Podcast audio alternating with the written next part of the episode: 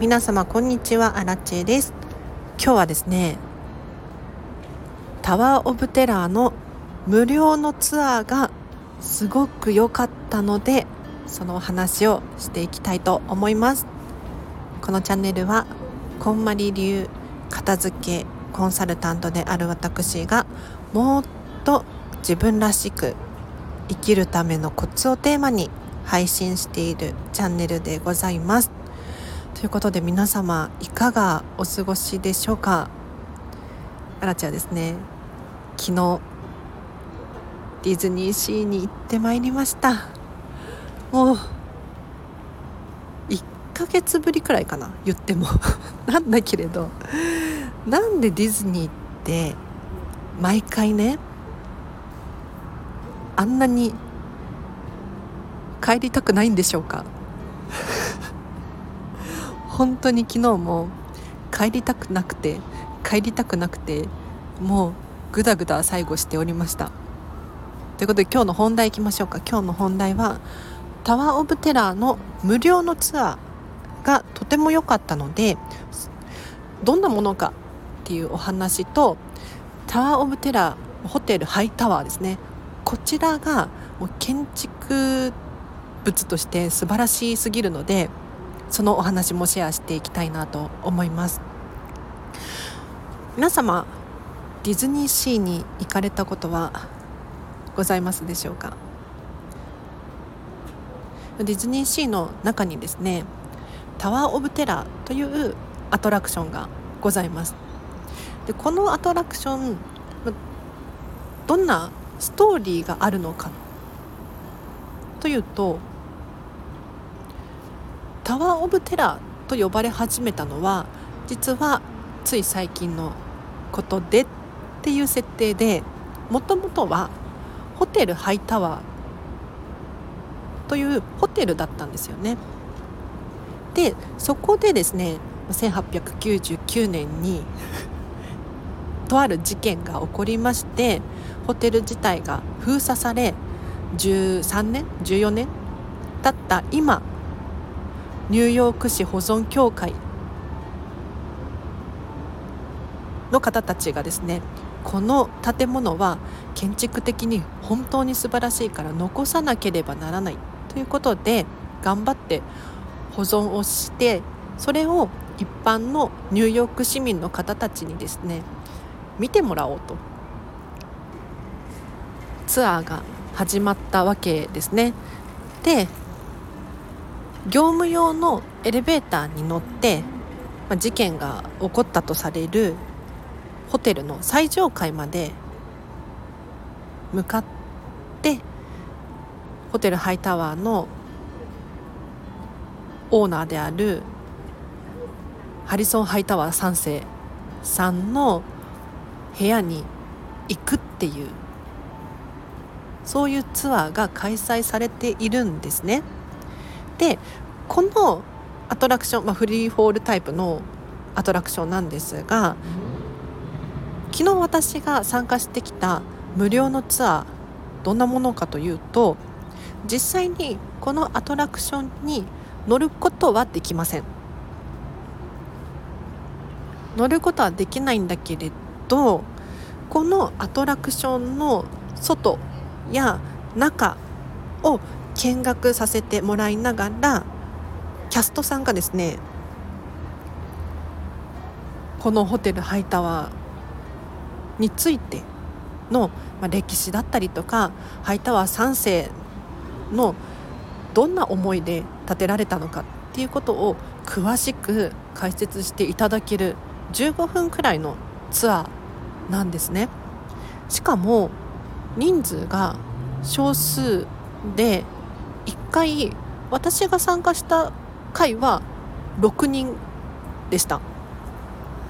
でちらちらそのツアーをしてる人たちを見てもやはりね6人以下なのでこれくらい少人数でのツアーですよと。じゃあこのツアーねどうやって参加するんだっていうことなんですが予約制です。しかもネットではなく現地に足を運んでタワー・オブ・テラーにいるキャストさんに声をかけて予約をする。です。で予約の際に名前が必要で時間になったらタワー・オブ・テラーの横にあるとある場所が待ち合わせなんですけれどそちらで名前をおっしゃってくださいと。で時間が過ぎた場合はもう勝手にキャンセル扱いですよ。っていうことでございました。でこのツアー私すごく良かったって思うんですが大々的に宣伝してないんですよ。私もねディズニー大好きなので、まあ、YouTuber さんだったりとかインスタグラム見たりとかディズニー情報をたくさんゲットしている中で見つけた情報だったんですがどうやら本当らしくって。前回1ヶ月くらい前にディズニーシーに行った際にタワー・オブ・テラーのツアー予約したいですって言ったらちょっと今日はもう満席でってっていうふうにお断りされたんですよね。で詳しく話を聞いていたらなんか午前10時くらいにはいっぱいになっちゃいますっていうことだったので昨日はもう10時目指してタワー・オブ・テラーに向かったんですが10時過ぎてましたね。10時10分くらい過ぎてたかな。だけれどもうね結構いっぱいで時間は選べない感じでした。2名様だと秋の2名で行ったんですけれど2名様だったと午後の13時からの回か何時からの回か何時からの回くらいしか空いてないですみたいなことだったので私たちは一番早い回をお願いしたわけですけれど結構人気みたいですよ。うん、なので皆様気になる方は早めにご予約をした方がいいですね。で注意ポイントとしてはうんとねまず15分なんだけれど休憩はないのであらかじめトイレにを済ませておくだったりとかする必要はございます。あと6人っていう少人数なんだけれどちょっとねキャストさんとぐぐっと距離を近くにしておかないと結構周りがガヤガヤするので聞き逃しちゃったりするんですよ。だから真剣に耳を傾けてあげてください。あとちょっとこれは気をつけた方がいいなと思うのがお子様連れ？ですね。正直今回このツアーに参加してみて子供向けではないんですよ。うん。なので、まあ、特に小学校上がる前の子どもたちからしたらなんかキャストさんの長々としたお話を聞くことになるのでちょっと辛いかなって思いましたが、大人からすると本当に面白くて例えばこの建築物は1890何年だったかなに建築が始まってっていうのがここに、えーと、記されています。なるほどなるほどと。でこの建築様式よく見てください。手前側はハリソン・ハイタワー3世ではなくその前の2世ですねお父さんですね要するにお父様が建てたなんとかかんとかですでその後ろがハリソン・ハイタワー3世が建てたハイホテルハイタワーです。なるほどなるほどと。他にもねあのハリソンハイタワー3世の大きなステンドグラスみたいなのがあるんですがそこに正式な言葉を忘れちゃったんですが彼の言葉とシェイクスピアの言葉をもじった一文が書かれてるんですよ。一見ねどういう意味って私は思ってたんです。世界は牡蠣のようなものだみたいな。オイスターです。オイスターのようなものだって書いてあるわけですよ。いまいちよく分かってなかったんですがキャストさんの説明によると世界は牡蠣のようなものだからこじ開けるんだと。なるほどな。ハリソン・ハイタワー3世といえばもう世界中からありとあらゆるものをコレクションしておりましてですね。このタワー・オブ・テラーの中にもいくつも展示されているんですけれどまあ要するに世界中のものが欲しくて世界を征服したいみたいなそういう思いがあったんでしょうね。自分の力でもしくは自分のお金でかな世界をこじ開けてやるっていうそういう思いがあったんでしょうね。まあ、それが災いして呪いの偶像を手に入れてしまったがためにとある事件が起こってしまったなんていうふうに言われておりますけれどで片付けコンサルタント目線で今回のツアー良かったなって思うのは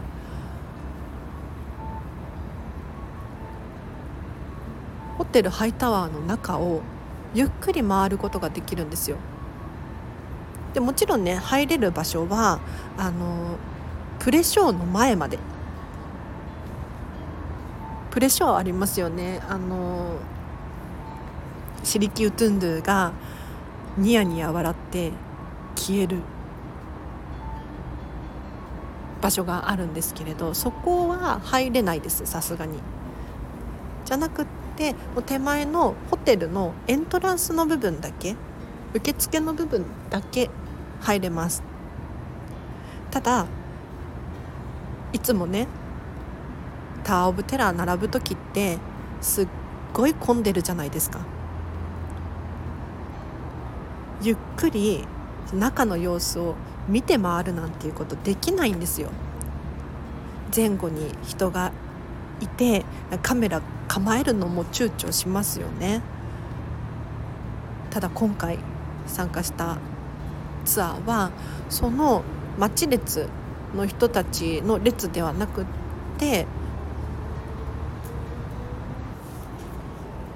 DPA っていう、まあ、かつての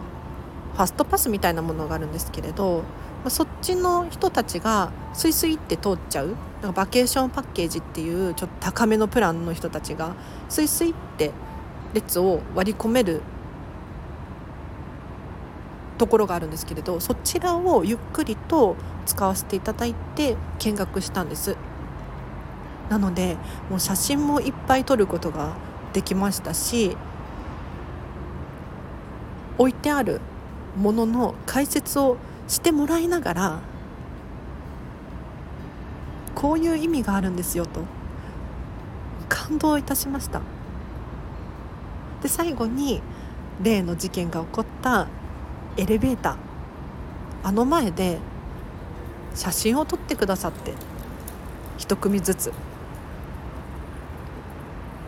すごくないですか？ということでもし気になる方いらっしゃいましたらディズニーシー来たらすぐにタワー・オブ・テラーのキャストさんに声をかけてツアーやってますかと。もしかしたらそのオフレコっぽいのでやってない可能性もあるなと思うんですけれど多分大丈夫だと思うのでぜひ声をかけてみてください。では今日は以上です。いかがでしたでしょうか？昨日はね実は妹とディズニーシーに行ったんです。で妹がねずっとね「タワー・オブ・テラーのツアー良かったよね」ってボソボソって言うんですよ。よっぽど良かったんでしょうね。であの後にタワー・オブ・テラーに本当に乗れたらもっといいよねっていうふうに言ってたんですで確かにその通りであのツアーもしかしたら今後有料にしてタワー・オブ・テラーに乗れるまでがワンセットで行くんじゃないかなっていうそういう気がしましたね。なのでこの建物はこういう歴史があってこういう思いでハイタワー3世が作って最後こうこうこういう事件が起こったとされています皆様それでも私たちはここは安全で 呪いの偶像も寝ているかのようにおとなしくしているので何にも怖いものはないですよと。からのタワー・オブ・テラードーンだったらすごい面白いだろうなって確かに思いました。はい。最後にお知らせがあります。このチャンネルまだフォローしてないよという方いらっしゃいましたらぜひぜひフォローをお願いいたします。基本的に片付けのチャンネルでお片付けの情報を毎日更新しておりますがもうディズニーも大好きなのでディズニーの話をさせていただいたりもしております。でこの放送良かったっていう方いらっしゃいましたらいいねボタンを押してあらちに教えていただけると励みになります。あとはスタンド FM 以外にもインスタグラムやってます。こちらリンク貼ってありますのでよかったら覗いてみてください。フェムパスさんでウェブ記事を書いています。こちらのウェブ記事リンク貼っておきますのでぜひ読んでください。最近も続々と新しい記事が公開されておりますので皆様読み逃しのないようにお願いいたします。最後にお仕事のご依頼等ございましたらリンクを貼っておきますのでそちらのお問い合わせフォームからお問い合わせください。片付けのレッスンだったりオンラインでもご受講できます。セミナーのご相談やその他のお仕事などなどメッセージを送ってください。でアラチェからメールが来ないっていう方もし万が一いらっしゃいましたらスタンド FM のコメントかレターなので教えていただければなと思います。では今日は以上です。前回かな。ちらっとねあのスタンド FM で私の所持品欲しい人いないかなってボソって言ったら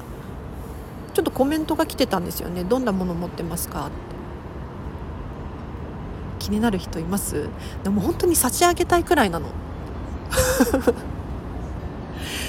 本当にあの例えば、えーと、こんまりさんの本。ほとんど持ってて。でなんでこんなにいっぱい持ってるのかって言ったら、まあ、片付けコンサルタントだからなんだけれどお客様にあげるようなんですよ。お渡ししてるんですね。なんかお客さんにぴったりなこんまりさんの本どれかなとかって思って、まあ、あげたり、持ってる人はね持ってるのでかぶっちゃったら申し訳ないからあげなかったりするんですけれどこの本を減らしたいんです。こんまりさんの本を。うん減らしたい。あとはディズニーグッズで言うと皆さんご存知ないかもしれないけどジャマペッツっていうキャラクターたちが大好きなんですね。でかつって過去本当にハマってたのが10年くらい前なんですけれどそのザ・マペッツのキャラクターたちのフィギュアとか CD とか持ってるんですよ。でもねちょっと今の私からすると多すぎるのとあとは卒業かなっ もちろんねお気に入りの子たちだけ残してっていう感じなんだけれど卒業かなって思うのでそのマペッツのあんまり主要じゃないキャラクター例えばアニマルとか 言っても分かんないか。はちょっと手放したいんだけど日本でザ・マペッツのグッズって基本的に手に入らないんですよ。人気がないから。売ってないんですよね。だからもうどれも外国で買ったものばかりなんです。でこれをねゴミとして捨てるのはちょっと悲しいしブックオフに CD をね持ってったことがあったんですけど外国の CD 取り扱ってなかったたんですよね。今もしかしたら扱ってんのかな分かんないんだけれど買い取ってもらえなくて引き取ってきたんですよ。私の記憶違いかな。なのでザ・マペッツの映画の1と2のサウンドトラック CD なんかどうしても欲しいっていう人がいたらねお渡ししたいな。他にもね実はちらちらあるんですよ。私の片付けレッスンを受けてくださった方にお渡ししたりとかハウスツアー来てくれた時にお渡ししたりとかそういう感じにしようかな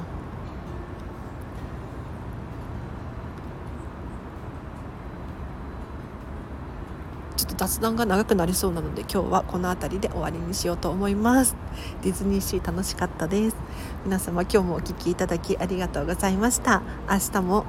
こハピネスを選んでお過ごしください。あらちでした。バイバーイ。